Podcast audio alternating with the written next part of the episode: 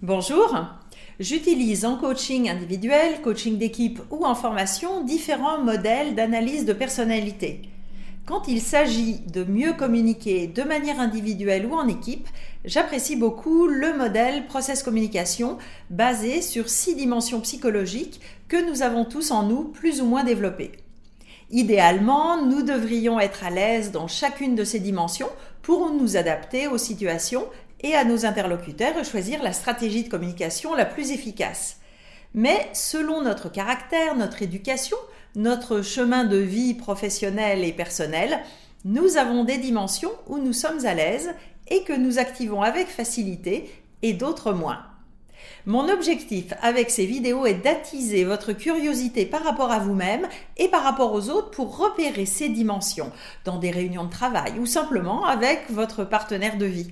Et ainsi réfléchir à comment adapter votre communication pour être plus efficace dans vos relations et mieux gérer les conflits internes ou externes quand certaines dimensions rentrent en stress. Je vais maintenant vous présenter quelques grandes caractéristiques de la dimension énergiseur dans le modèle process communication, afin que vous puissiez la repérer chez vous ou chez les autres, et pourquoi pas vous inciter à plus la développer si vous voulez mieux exploiter son potentiel. Oui, je sais, c'est schématique et réducteur, surtout en quelques minutes de vidéo, mais cela éclaire vraiment mes clients qui mettent un nom sur des types de comportements typiques, notamment sous stress. Donc la dimension dite énergiseur, c'est notre côté spontané, ludique, créatif. En quelque sorte, notre enfant intérieur. Cela nous permet d'être spontané, de réagir dans l'instant à ce qui se passe en ayant des idées qui sortent de la boîte, utiliser l'humour et de mettre de la bonne humeur. Et aussi souvent avec un côté versatile qui permet de gérer plusieurs projets de front et en passant d'un groupe à l'autre.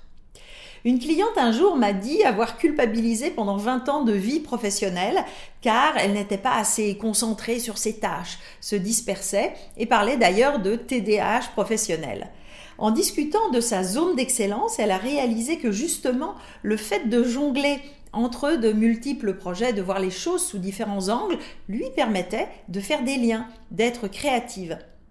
Et donc c'était sa dimension énergiseur qui lui donnait toutes ses capacités. Les côtés positifs de cette dimension, c'est donc sa spontanéité, sa créativité dans l'instant et sa capacité à remettre en cause l'existant et de développer des contacts légers et ludiques.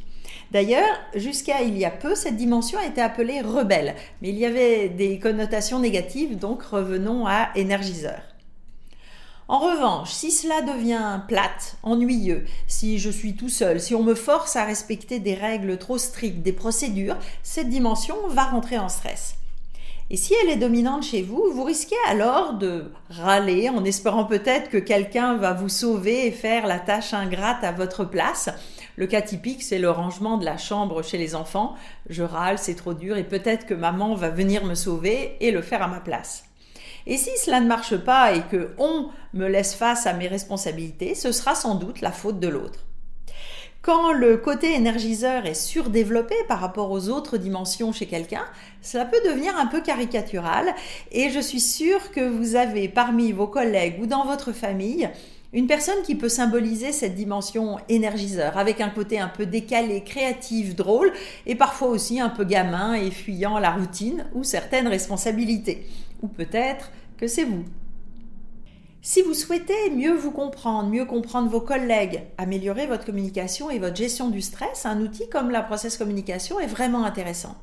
Ceci n'est qu'un aperçu de quelques éléments du modèle et surtout la mise en pratique autour de cas réels pour vous est encore plus intéressante que la théorie. Alors j'utilise le modèle PCM en coaching individuel, notamment en coaching de carrière, en travaillant à partir de votre inventaire de personnalité, process communication, en coaching d'équipe ou de comité de direction, en atelier de cohésion d'équipe ou de formation. Et ça me fera plaisir de discuter du format pertinent pour vous. Contactez-moi. J'espère que cette vidéo vous aura donné envie de développer votre compréhension de vous-même et des autres pour développer des relations plus riches. Si ces sujets vous intéressent, abonnez-vous maintenant à ma chaîne en activant les notifications pour être prévenu des prochaines vidéos. Et vous pouvez vous inscrire également à ma lettre d'inspiration mensuelle avec le lien ci-dessous. À bientôt!